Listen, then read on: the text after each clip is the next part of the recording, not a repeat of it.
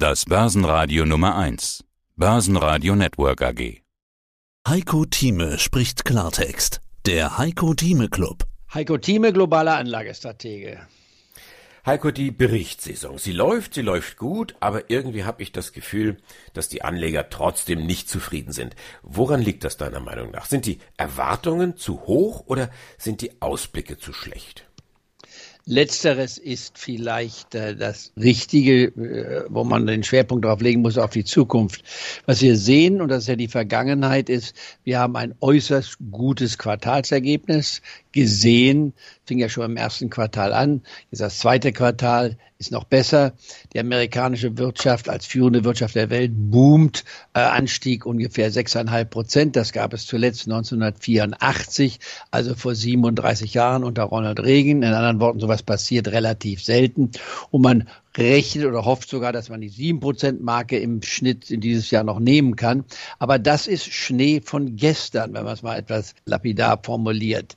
Was die Börse sieht, sind die nächsten sechs bis neun Monate normalerweise. Das heißt, wir schauen schon auf das erste Quartal nächsten Jahres und gehen fast bis zur Jahresmitte nächsten Jahres hin.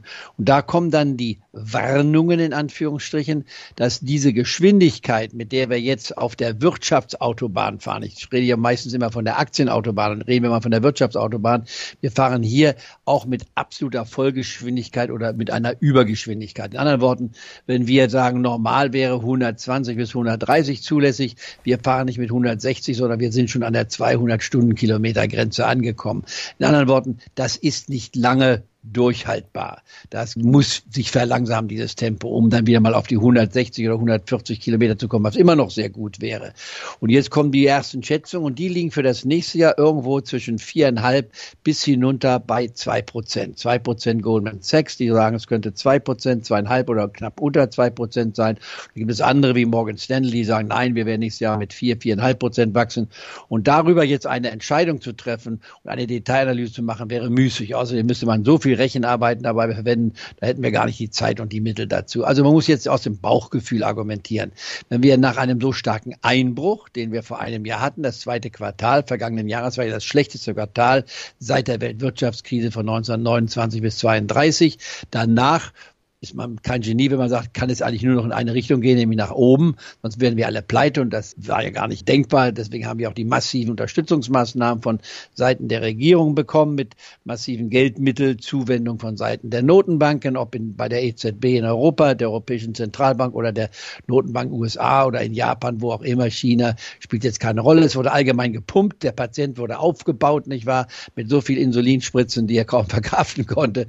Und jetzt muss man sich fragen, okay, wie wie lange ist das haltbar? Und so rationell muss man sagen, der Verbraucher, der wurde künstlich ins Koma gesetzt. Äh, die Subvention, die er bekam und die Einnahmen oder Sparbeträge, die er hatte, die sind ja nicht weg gewesen. Die haben sich ja aufgebaut, sodass wir das höchste Sparvolumen zum Beispiel in Deutschland mit über sieben 1000 Milliarden haben. Deutschland hat also, wenn man das Bruttoinlandsprodukt nimmt, das, was die Wirtschaft im Jahr bringt, nicht wahr, haben wir das Mehrfache dessen äh, wird, äh, auf dem Sparkonto liegen und das verzinst sich nicht. Das ist mit dem Nullsatz dort. Die Deutschen haben zwar, oder ein Teil der Deutschen, die Börse jetzt erkannt als eine mögliche Kapitalanlagemöglichkeit und keine Vernichtung, weil die Börse ja seit März vergangenen Jahres eigentlich nur in eine Richtung bis auf wenige Unterbrechungen gegangen ist. Und jetzt ist die Frage, wie geht es weiter? Wir haben einen massiven Geldzufluss oder potenziellen Zufluss ist noch da. Wir haben ein Wachstum, was in Deutschland mit unter vier Prozent noch angesetzt wird. Ich gehe davon aus, dass wir über vier Prozent in diesem Jahr noch kommen. Aber dann die Frage, wann nicht kippt die Wirtschaft, sondern wann verlangsamt sich das Wachstum. Das ist eigentlich das Entscheidende. Und wenn sich das Wirtschaft im nächsten Jahr verlangsamt, weil es auf der Basis von plus vier in Europa Spanien übrigens wird das stärkste Wachstum aufweisen nebenbei, wo ich mich ja zurzeit befinde. Nicht, weil ich hier bin, sondern das ist generell Spanien hat das stärkste Wachstum. Dann kommen wir hinzu und sagen, okay, äh, wie, wie wird es weitergehen? Und im nächsten Jahr kann man mal pauschal sagen, wir werden die 5%-Marke weder in den USA noch in Europa erreichen. Und in China muss man sich fragen, wie realistisch sind die Zahlen? Belassen Sie mir dabei und sagen, China kann vielleicht über 5% liegen, aber wird nicht weit darüber hinauskommen. Dann würden, wir haben eine Wachstum Wachstumsverlangsamung. keine Rezession. Das wäre ein krasser Unterschied, denn das würde ja eine schrumpfende Wirtschaft bedeuten. Diese Wirtschaft schrumpft nicht nur, wir gehen etwas vom Gashebel weg auf der Wirtschaft. Wir fahren also nicht mehr ganz so schnell. Und das heißt natürlich auch, dass die Unternehmensgewinne ihren phänomenalen Anstieg nicht in dieser Form fortsetzen können. Die Gewinne werden zwar weiter steigen, also auch keine rückläufigen Gewinne werden wir haben, aber die Steigerungsraten werden geringer werden. Und dann noch die Zusatzfrage, bevor du zu deiner nächsten Frage kommst, ist die Inflation. Die Inflation spielt eine Rolle und die Inflation wird wahrscheinlich etwas länger dauern, als selbst Optimisten, zu denen ich mich zählen möchte, vielleicht ursprünglich äh, sich gedacht haben.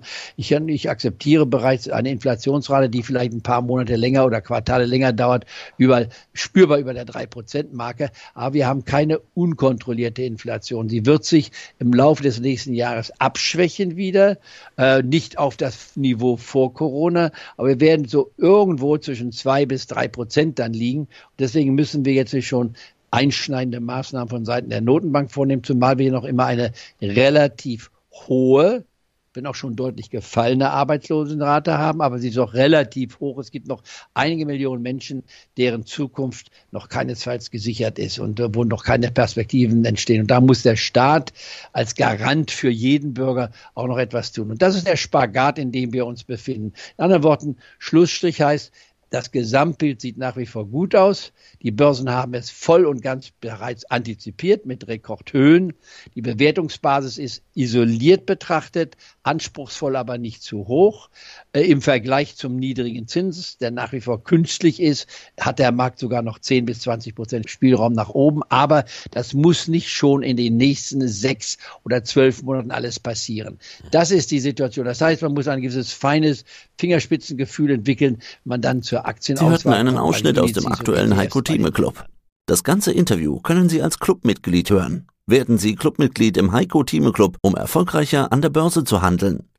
Mehr dazu klicken Sie auf den untenstehenden Link.